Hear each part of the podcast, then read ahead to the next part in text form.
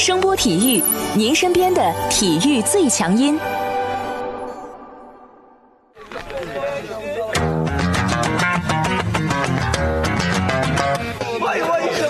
Yo, yo, it's boogie time, so come on, let's swing it, alright? 看 NBA 风云，聊 NBA 故事，这里够有趣，这里够专业，没错，这里就是大话 NBA。I be the show, make a room, shake it, shaking it down. I be the nigga with a high profile. Everybody come on, we be the shakers with a crazy style. And then shocking the world, cause we the flow, shake his speed, make it rock in the city. 欢迎大家来收听我们新一期的大话 NBA 节目，我是有才哥。大家好，我是小老弟。这是我们在公布了所谓的重大事件之后的新一期节目啊！相信很多朋友已经知道我们所说的重大事件是什么了。那么在今后这个节目只会在喜马拉雅平台上来进行一个更新，也希望大家能够一如既往的去喜欢和支持我们。我们呢也将会用心去做好关于大话 NBA、关于 NBA 的各种节目啊。谢谢大家能够继续支持我们啊！上期节目里面呢，我们聊到了追梦格林在播客节目里面说的那些话。很快，美国那边的媒体呢就有反应了啊。四月二十九号，露天看台的资深记者里克布彻就贴出了一个耐人寻味的新闻啊，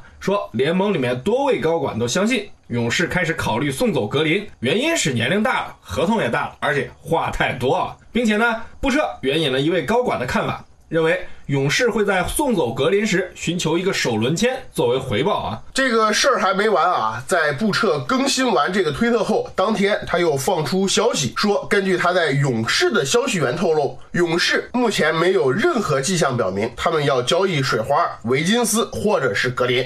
布彻的新闻很有意思啊，你说着格林，怎么突然把水花和维金斯都给扯出来了？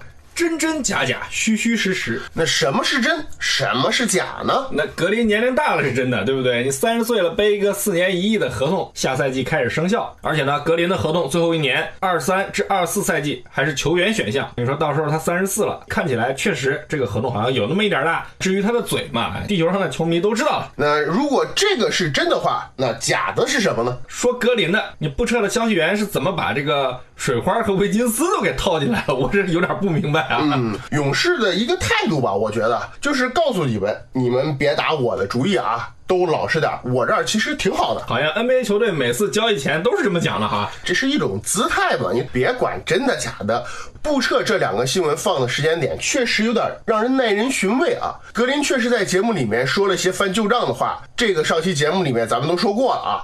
除此之外，他还在节目里爆料了一些勇士内部的东西，比如他喷克雷投篮都是瞎投，而且呢，这个克雷还回复嘛，也很有意思啊。克雷说什么？说他们付我钱就是让我投篮的。这东西我觉得其实啊，反映了勇士内部这三个核心比较团结和和谐的一个现况吧。话是这么说，但讲真的，如果我跟你咱们俩这样说话，说归说，但是咱俩说什么绝对不会往外传。啊，这属于关起门说话的方式是吧？对你更衣室里面不为人知的东西，多了多了去了，是不是？是啊。所以你认为格林确实是话多了？有点让勇士会不爽。这个刚才你不都说了吗？格林的话多，地球人都知道。我觉得作为勇士队的这帮的人，应该早都习惯了吧。要是因为这点事儿就让球队不爽，那我真的就有点好奇了啊！勇士的管理团队和这个新闻公关团队这几年是怎么生存下来的啊？格林这种操作呢比较正常，这不休赛期嘛。而且格林对于勇士和水花来说啊，即使我作为一个对他不太感冒的球迷啊，我个人认为勇士和水花目前还不太可能离开他。或者说不太可能去把他给放弃掉，而且更不会因为这点嘴碎的事儿就产生了主动去交易他的这个念头。对于球队，他确实是真的有用的。这点我同意啊！别看这个赛季格林的个人数据已经惨到稀烂的境地了，但把他放在水花的身边，放在像杜兰特这种人旁边，格林对于勇士的重要性还是不言而喻的。勇士这几年球队的阵容深度实际上是在不断退化的，从原来拥有联盟最好的板凳深度，到这个赛季主力受伤后，你猛地发现队里除了边缘球员以外，就是新的不能再新的，还是低顺位的新秀。想想啊，这几年前替补阵容，大卫里对不对？曾经进过全明星的人都在打替补，巴博萨、斯佩茨、利文斯顿、伊戈达拉，这些都是实力非常好的运动员。但现在你再看看啊，咱们先不说攻，球队里能防的，哎，也就剩下克雷、格林和鲁尼了啊。而且呢，格林碰巧是球队现在剩下了唯一一个粘合剂型的球员。你哥以前好歹还有个伊戈达拉，呃，现在伊戈达拉跑到佛罗里达去晒太阳了，只剩一个格林光溜溜在队里面扛大个。所以我个人看啊，从这个篮球层面上讲。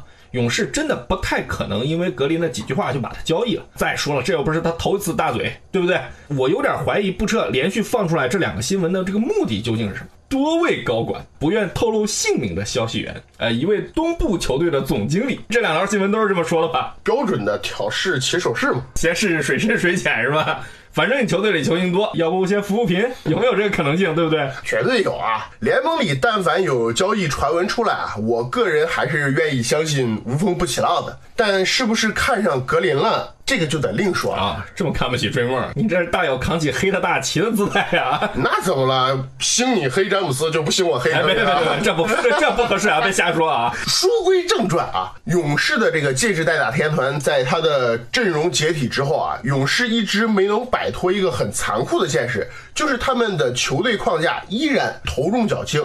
在走了杜兰特和伊戈达拉之后，利文斯顿还退役了。这个赛季，库里的工资是四千零二十三万，克雷是三千两百七十四万，格林一千八百二十五万，维金斯两千七百二十七万。这四个人加在一起，已经一亿一千八百四十九万的工资支出了。你剩下的球员里面，工资最高的是鲁尼，四百六十二万。五个球员的工资已经超过了工资帽线一千四百万，占到了因工资帽触发额度的百分之九十二点八。那么球队名单剩下的那十个人想避税的话，只有九百四十九万的薪金额度去分。看看这是多么的可怕吧！那老板有钱不怕交税，这新球场几十万的包厢一搞，你开玩笑呢，对不对？你开玩笑可以这么说，但你看看球队现在都是点什么人？马基斯、克里斯都能打主力了，是吧？惨不惨？德拉甘、本德尔这种人都逃回来了，普尔硬是被这个媒体吹成什么进攻点，而且呢，实际上这个赛季在勇士出现大面积伤病的情况下，勇士也确实这么干的。凯鲍曼这种水准的球员都能混出来场均二十二分钟。出场时间，达米安里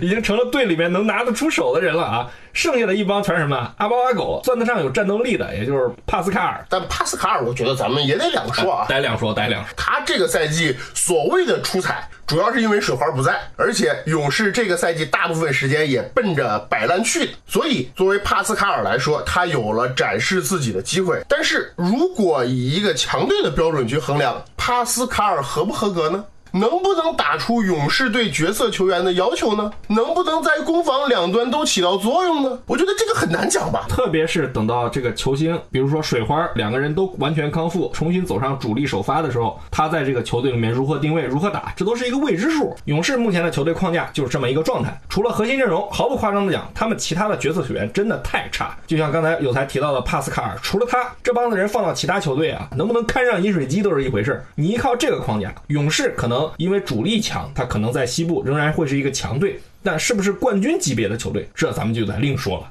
这也就有了布彻第二条新闻里那位东部球队某经理的话嘛，到底是谁，咱也不知道。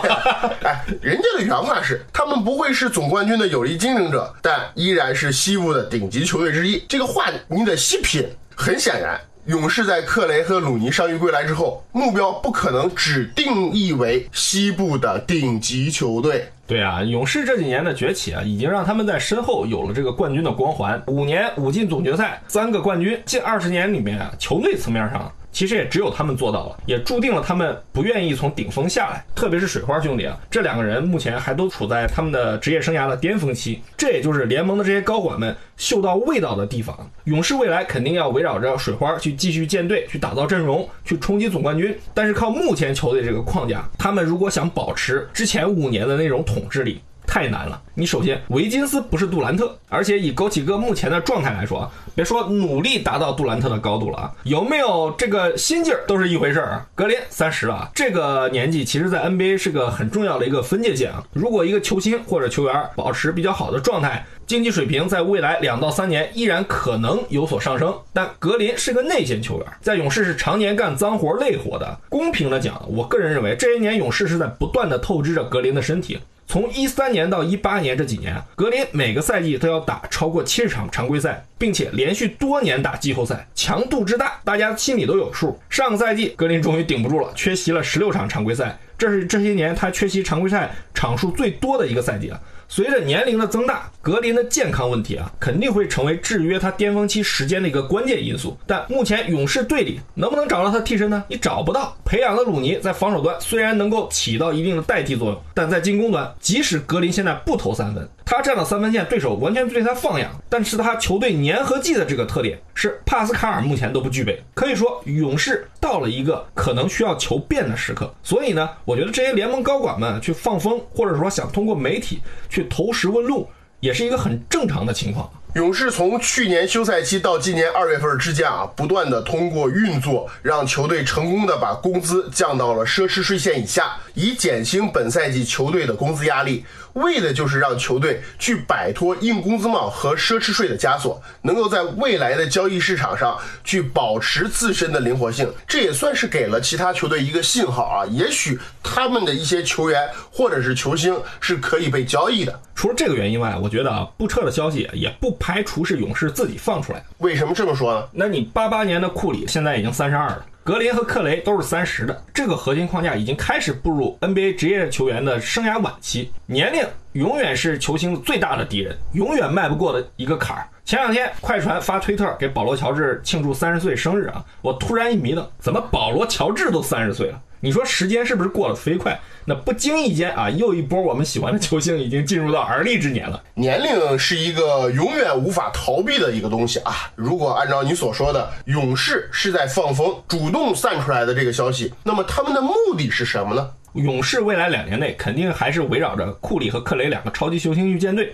水花兄弟现在已经是勇士队史上图腾式的人物了。他们两个其实就像早年的科比至于湖人、乔丹至于公牛一样。是球队的象征。克雷即使受了这么严重的伤病，依然拿到了五年一点九亿的肥约，就是最好的证明。从情感层面上讲，库里的超级合同、克雷的顶薪合同以及格林的大合同，都是球队对于这三个功勋这些年的一个最好的回馈。但从企业运作的角度上来讲，水花是勇士球队市场成绩保障的一个基石。格林虽然重要，勇士也需要他，但其实他并不是具有不可代替性的。那你的意思就是失去他可能？勇士的小阵容就玩不了了，或者说球队和科尔要费点功夫重新为水花和勇士设计套体系吧。但没人规定勇士必须去玩死亡五小，勇士也并不一定要去打小球，是这个意思吧？对呀，你对于勇士，我觉得啊，很多球迷，包括我们自己啊，可能已经陷入了一种对勇士的思维定式，勇士就等于死亡五小，其实并不是这么回事儿。这是在篮球层面上，从非篮球的层面上讲。勇士现在处于美国最富裕的一个地区，勇士的老板对于球队肯定是有一个长期完备的计划。从一五年他拿到第一个冠军到现在，勇士其实已经完成了一个华丽的蜕变。作为一个精明的企业家，我相信他自然是希望球队能够维持在一个有更好竞争力和影响力的状态。在这种情况下，影响力和竞争力并不一定意味着你要拿到总冠军。有噱头、有市场，其实就是个说法，就跟马赛克一样嘛。你成绩不好，但我有噱头，对不对？双 MVP 后场。曾经的雷霆双少，哎，可能我夺不了冠，但始终这个球队是联盟里面最具影响力的球队之一。试想一下，要不是因为那个死胖子作死，马赛克可能光一个中国市场就能让老板赚得盆满钵满。勇士抛开上个赛季不谈啊，我始终认为。最强盛的时期并不是杜兰特加盟的时候，那是什么时候？其实是一四到一五和一五到一六这两个赛季，初代死亡五小是吧？对，球员健康，球队的深度和灵活性都好。但就像你刚才说的，你要问我什么时候是勇士队噱头最大的时候？海啸兄弟，那绝对是那个时候了。对，借着戴打全神也是咱们俩那时候开始叫的是吧？对呀，你不少球迷当时总是说勇士没意思，有比赛你看不看？肯定看，因为明星多，噱头多呀。你想想，当年勇士战雷霆。就这一场比赛制造了多大的流量和话题？但是再看看现在的勇士，我觉得已经不具备这些特点了吧？不能说不具备，可能有更多的球队比他们更有噱头、更有看点，对不对？比如湖人，比如快船，比如篮网，洛杉矶之争，对不对？对，纽约之争，对不对？虽然库里和克雷的复出会缓解球队在影响力方面的压力，但我相信勇士的老板乔克拉布和皮特古博不会对此无动于衷的。而且，我个人认为，他们可能早早的就盘算好如何通过引进更好的球星来提升球队的战斗力和品牌效应。特别是在水花的巅峰期晚期，他们也一定会想方设法的引进好的年轻人来完成勇士文化的传承。同时也要完成球星的交接棒，对不对？这个我非常同意啊。虽然说去年他们交易拉塞尔的时候说过那些话有点扯，特别是从现在的事后来看是很扯的，但我真的个人我愿意相信他们当时是真的想让。拉塞尔这个年轻人成为球队的一个长期计划，只不过这个过程啊，从球员和球队这两方面来看，双方似乎都不太适应的。拉塞尔没能表现出来扛起球队的这个能力，球队呢也确实没有根据拉塞尔的特点为他去建队。拉塞尔来队里最多也就是个三号人物啊，你未来还得牺牲克雷去顶上三号位。但他跟库里双控卫的打法不成功，加上个人能力上有点欠缺，最终成为了勇士把他当成棋子去换来维金斯的主要原因啊。所以说可能是各种机缘巧合吧。毕竟建一个球队不是说你弄来一个球星就直接能怎么怎么样，对吧？咱们也得理解这个客观的现实。维金斯斯现在其实也是处于一个非常有意思的位置，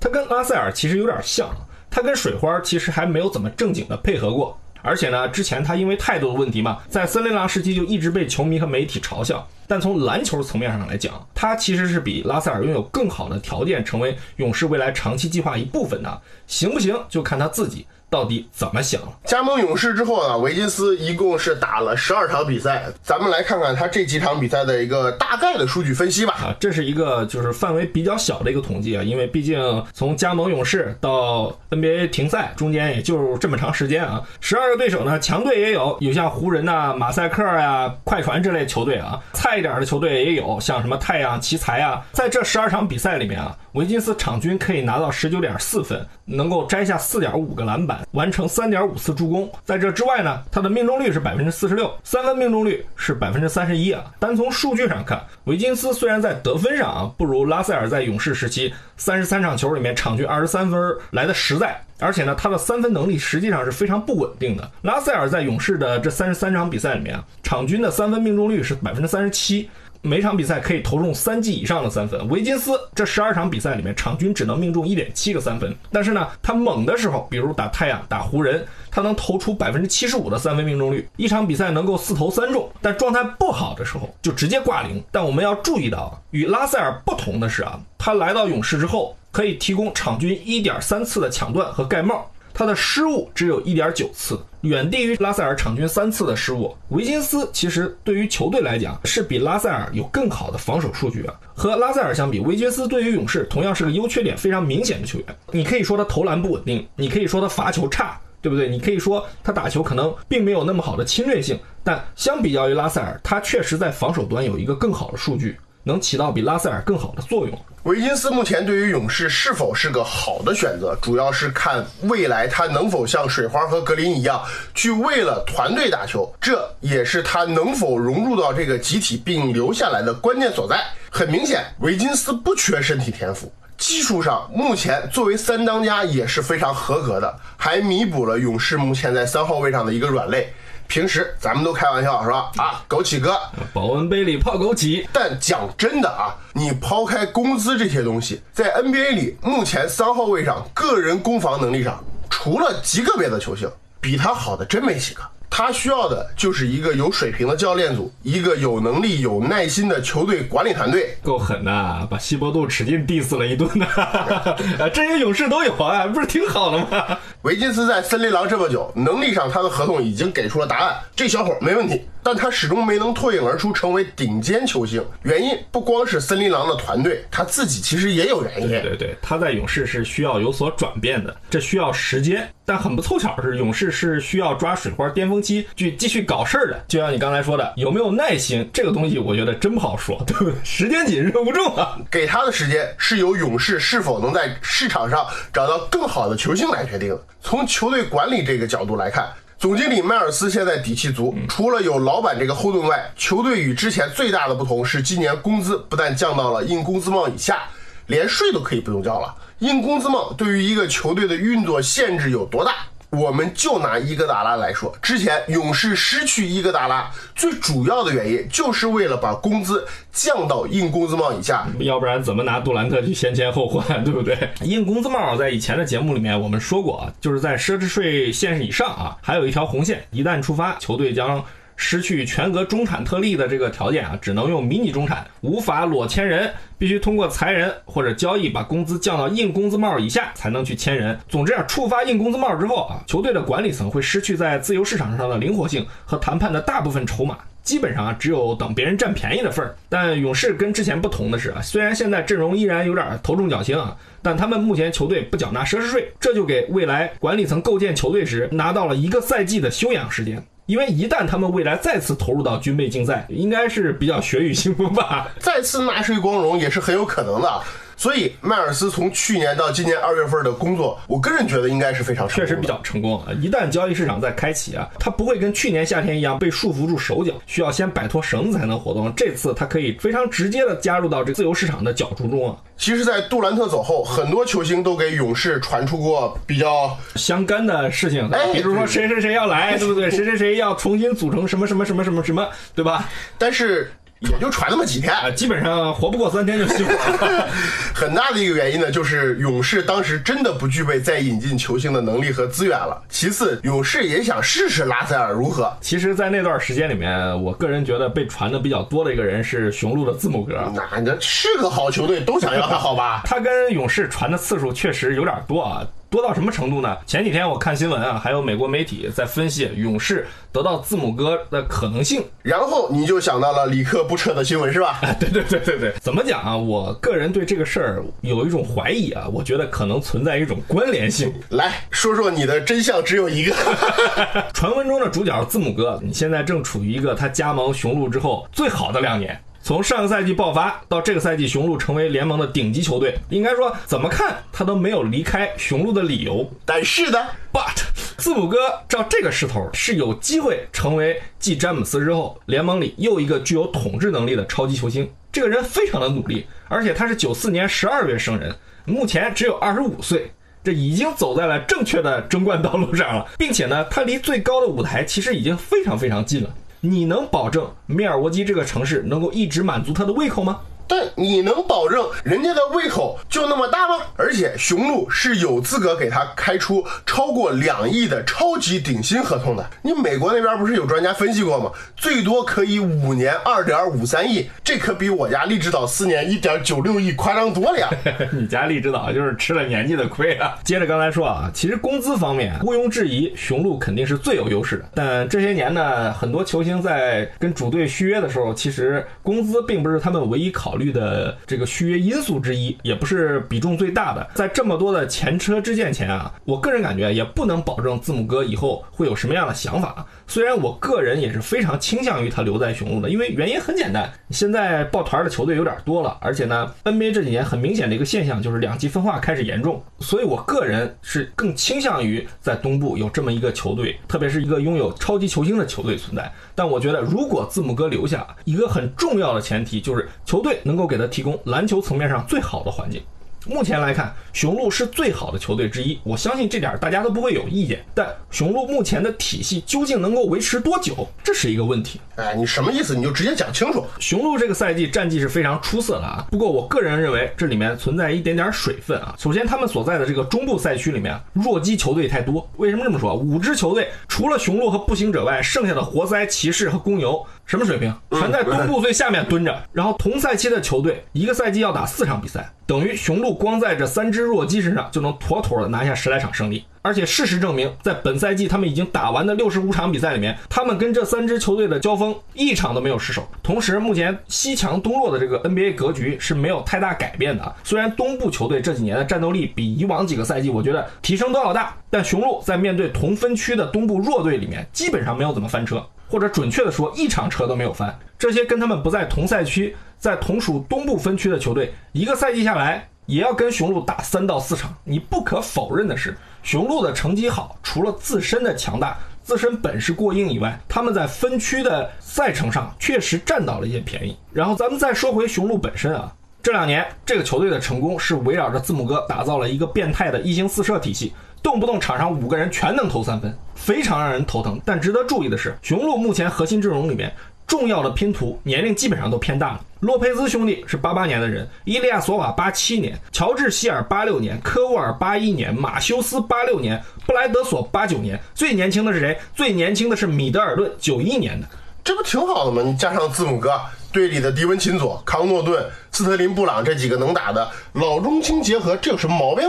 这个赛季包括下赛季，我认为都不会有问题。但咱们之前讨论格林的年龄，讨论了其他球星的年龄，雄鹿这帮老同志还能战斗多少年？特别是布鲁克·洛佩斯、马修斯和布莱德索这三个人，年龄对他们来讲是个问题。但球队的体系是围绕着他们这些人和字母哥来转的。洛佩兹是雄鹿为字母哥拉开空间里面最重要的一环，他负责清空篮下。同时，他和马修斯、布莱德索以及字母哥构成了雄鹿的防线基础。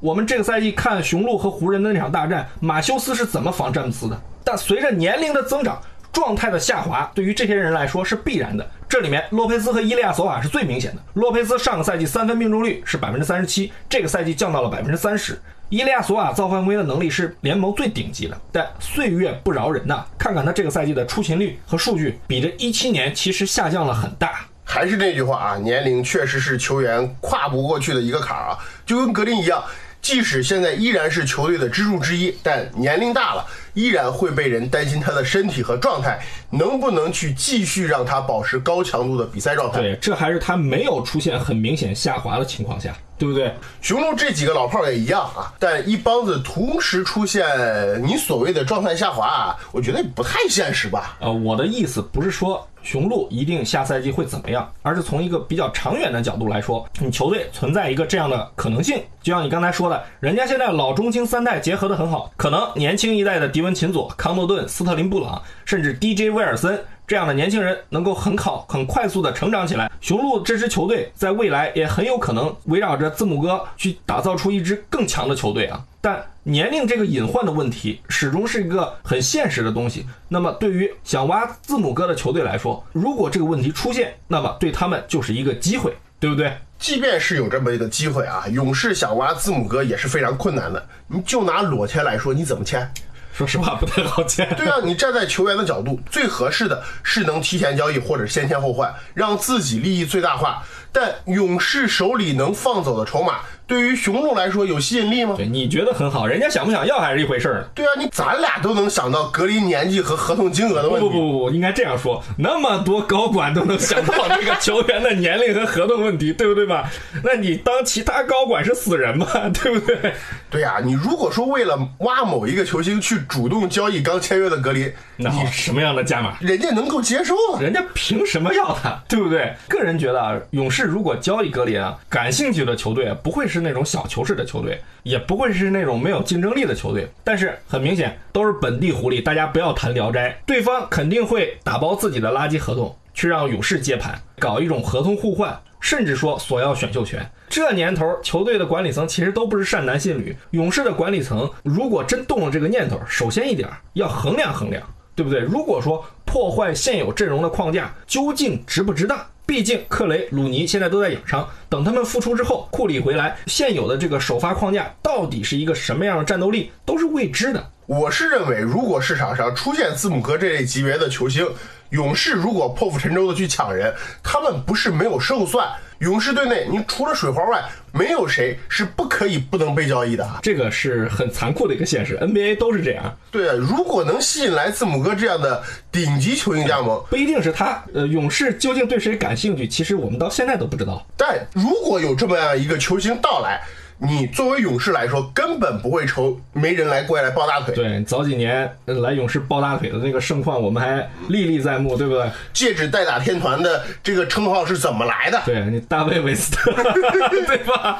维金斯和格林目前来看啊，虽然普遍的观点是他们的实际价值低于目前的合同，但别忘了，勇士今年是有可能拿到一个顺位比较靠前的选秀权的啊，甚至是状元。这对于很多球队来讲。也是具有一定吸引力的。这几年多方交易的例子里面有的是啊，多拉几个人嘛，大家好才是真的好。最后都是大家各取所需。对于勇士来讲，格林肯定是很重要的，并不是能被随便交易的。但如果能够让球队更上一层楼，我相信无论是老板还是总经理都不会放过任何机会去重新打造一支拥有三巨头的球队。拥有真正三巨头的球队是吧？格林现在你说他是巨头吧，觉得对他可能有点言过其实。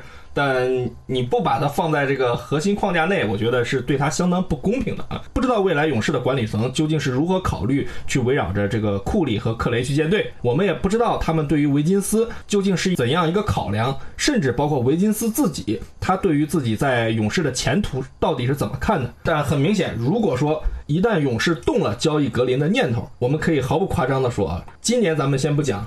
二一年肯定会是竞争非常非常激烈的一年，因为二一年的自由市场上其实大鱼很多。今年甭管赛季打还是不打，休赛期总会到来。字母哥谈续约的事儿也会被摆上议程，包括下个赛季结束之后，莱昂纳德和保罗乔治都会跳出合同。其实这个市场上有非常非常多的大鱼啊，所以我们也非常感兴趣啊。勇士到底是如何去规划水花兄弟巅峰末期的这几年，是想如何围绕着他们两个重新打造一支冠军级别的球队？那就让我们拭目以待吧。好，这期关于勇士。关于格林的话题，我们就跟大家聊到这里，感谢大家的收听，我是有才哥，感谢大家收听，我是小老弟。